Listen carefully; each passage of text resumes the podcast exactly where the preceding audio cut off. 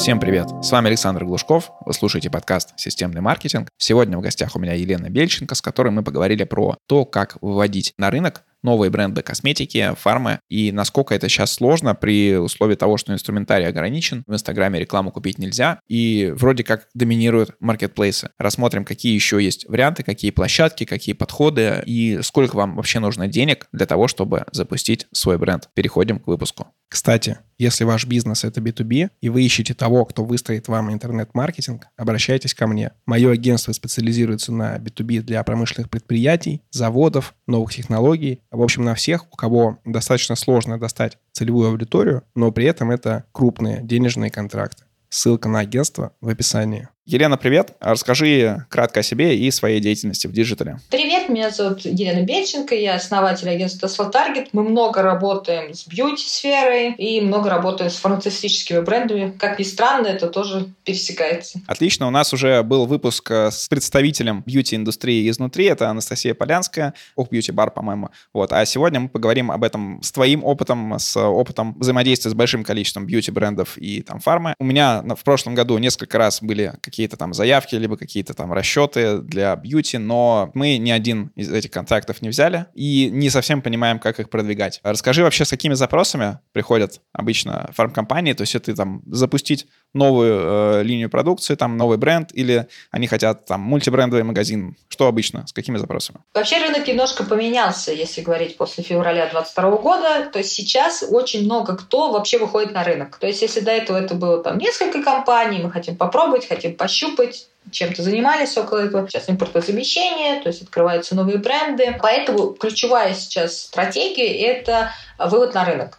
То есть это один из главных моментов. Ну и второй момент – это как продавать не только через маркетплейс. То есть через маркетплейс, например, мы умеем, ребят, мне нужно от вас что-то еще. То есть хочется расширить продажи, потому что в маркетплейсах там, ну, есть определенный предел, который ты можешь продавать, но ключевое это либо вывод, либо расширить продажи через другие каналы. Смотри, а правда ли, что в бьюти-рынке большинство вот новых брендов, которые выходят, это те же самые там формулы, те же самые составы, просто с другой упаковкой, другими там более красивыми бренд-стилем там и так далее, и там с таргетингом на другую целевую аудиторию? Не совсем так. Ну, я не химик, да, то есть я не могу там с этой точки зрения рассказать, но могу рассказать. Понятно, что мы когда когда общаемся с собственником, с маркетологом, мы всю подноготную знаем, мы как бы классно общаемся. И что классно, сейчас все меньше брендов, и, да даже очень мало, которые приходят просто, мы скрепали там упаковку, наши соседи так продают в соседнем магазине, я тоже так хочу. Сейчас все-таки ищут уникальный продукт, э, цепляются за какие-то более аудитории. То есть, например, пришла девушка, э, и крем, у нее многие крема вызывали аллергию. И она реально ездила по заводам, и, например, ее устроила продукция здесь, а упаковка в другом месте, и это очень сложно соединить. Это же не твое производство, что ты можешь переделать. И вот у нее ушло куча времени, чтобы это между собой как бы соединить, чтобы это работало. Раньше, вот когда было много инстабрендов, это вообще была огромная беда, то есть ты продаешь одно и то же, но с разным названием. И тут, конечно, это эпоха маркетологов. То есть главное это классно упаковать, главное создать легенду. Сейчас не то время, сейчас и много разоблачений. То есть рынок более экологичный, как я считаю. И с этим круто работать. Как придумывается в том числе легенда, за что я всегда очень топлю, надо общаться с собственником почему он решил, что он вообще, какие крема он любит. Понять структуру предпринимателя. И тогда, на самом деле, это классно можно упаковать. Искренность работает лучше всего, на самом деле. Понятно. Э, давай тогда перейдем продвижению. Ты сказала, что делать, как выходить на рынок, кроме маркетплейсов. Я бы еще сюда добавил, кроме Инстаграма, потому что сейчас, э, естественно, его нужно оставлять, но так как у нас нет рекламы, то это там органика, это Reels, это все классно, но э, не всегда такой прогнозируемый эффект, да, и очень-очень ресурсоемкий. Какие ты еще выделишь площадки, через что заходить новому бренду в косметике? Я могу рассказать и про другие площадки, там, допустим, Telegram, да, там есть какой минус Телеграма, что там текстовый формат, что он не совсем про косметику. Но если у нас космоцевтика, то есть это именно на научном подходе, что вы доносите смысла, классно, туда точно нужно идти. Если у вас дорогая косметика, туда тоже точно нужно идти. Но про Инстаграм я бы хотела добавить, что все-таки мы можем вводить туда относительно контролируемые каналы, например, такие как работа с блогерами. И это до сих пор работает, это можно использовать.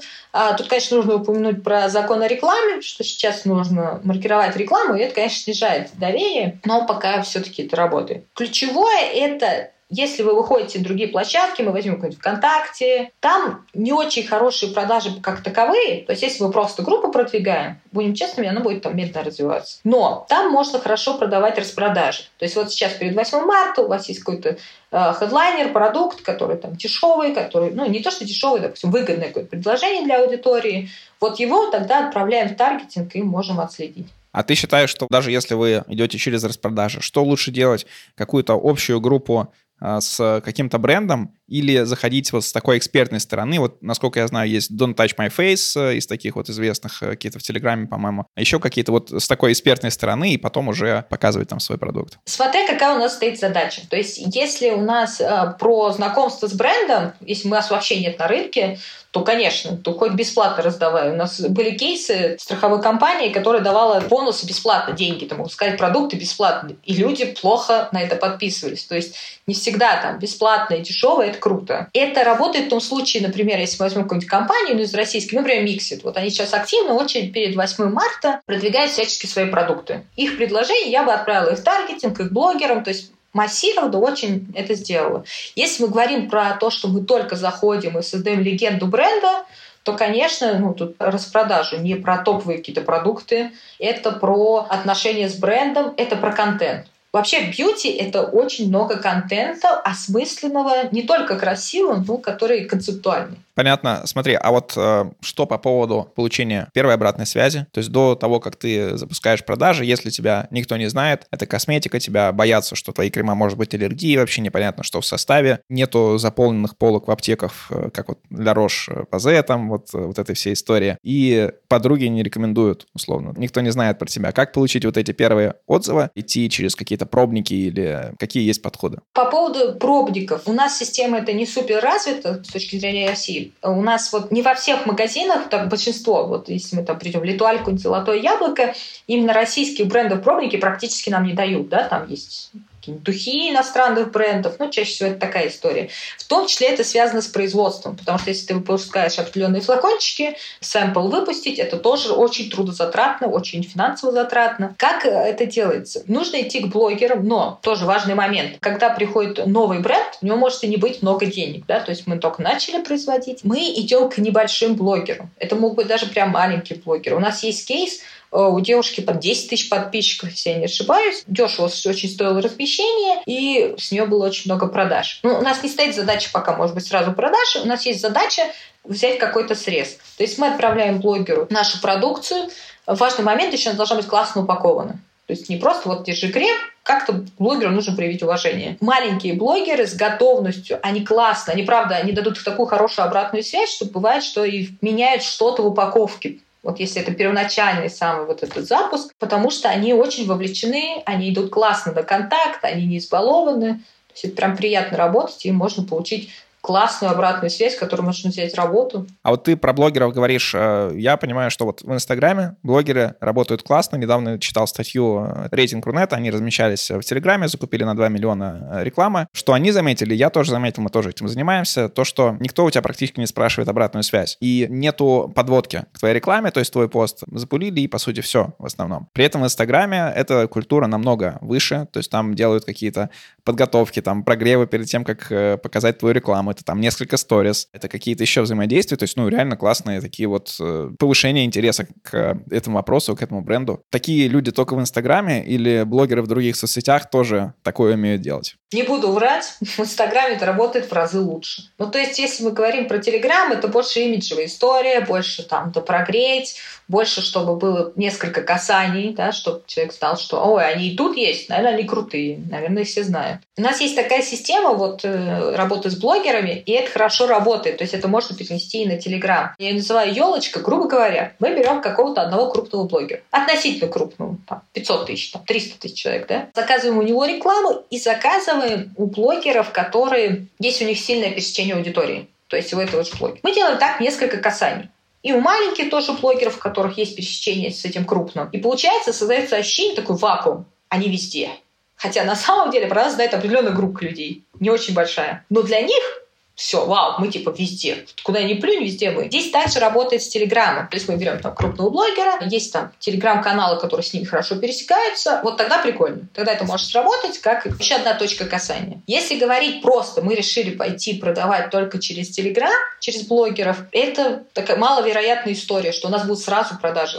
Ну, то есть блогеры сейчас это, по сути, основной локомотив, через которых можно продать косметику. Какие-нибудь масштабируемые источники, вроде контекстной рекламы, таргетированной, вот что ты скажешь про них? Можно ли это все прицепить? Или сначала нужно вырастить бренд, а потом, как условно и фраше, закупать много рекламы? Да, если говорить про контекст, контекст обязательно нужен, но нужно смотреть, на какую площадку вы идете. Сейчас главное, какая загвоздка, когда ко мне приходят, например, маркетологи, собственники. Классно, у нас есть сайт, но неудобная доставка. Вот если мы ведем контекст и на ваш сайт, и человек понимает, что ему еще надо заплатить доставку, еще там, не знаю, пункт выдачи непонятно какой, да зачем мне это нужно? Я пойду сейчас, не знаю, золотое яблоко, да, там доставка по городу, быстрая, пойду на маркетплейс, это будет просто. Поэтому, если мы говорим про контекст, Тут надо смотреть, на какую площадку мы ведем. То есть, а если это какие-то крупные площадки, то тоже там, смотря какое партнерство, что мы из этого можем использовать, что не можем. Поэтому контекст как Прямая реклама я рекомендую только если у вас супер классное предложение на сайте. Оно даже может быть выгоднее, чем там на других площадках по вашей продукции. И удобная доставка. Или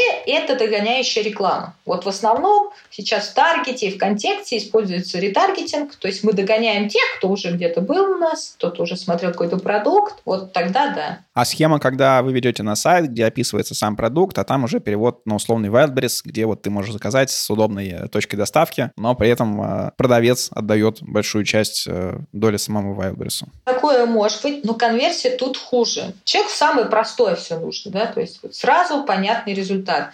А, он на том же Wildberries прочитает отзывы и все, а тут получается у нас больше действий. То есть есть сайт, который я там сижу, читаю, мне надо влюбиться в бренд. Мы все ленивые, будем честными. И чем проще, тем лучше. Да, мы так делаем. Чаще всего для чего так делаем? Чтобы замерить какую-то аналитику, чтобы были показательные цифры. Но если мы берем просто продажи, да, то есть мы не знаем точно, как черный ящик. То есть вот у нас есть продажи марта, продажи апреля. И замеряем их с переводом на сайт или перевод сразу в площадку, которую мы можем купить. Всегда выиграет, чем меньше вот этих вот сложностей, тем больше будет продаж. Но этот метод классно работает. Вот хотите вы померить. Может быть, мы вообще зря этот контекст подключаем, да, может быть, зря догоняем их. А давай все-таки немножко затронем тему маркетплейсов. Там есть э, такая история, которой пользуются там очень много селлеров, как э, самовыкупы. Рекомендуешь ли ты заходить через них, потому что правилами это вроде запрещено, но у нас вот несколько выпусков про это было, про то, что ну, ну не особо это запрещено, на самом деле никто против не скажет. И по сути, если у тебя хороший продукт, то ты помогаешь ему продвинуться среди там плохих продуктов или там других продуктов. Чем мне нравится вообще система Ваупери, Озон? Вот я долго была там во Вьетнаме, там тоже своих магазинов куча то есть это прям везде сейчас эти маркетплейсы. И даже если ты сделаешь самовыкуп, ты там сначала там вот это...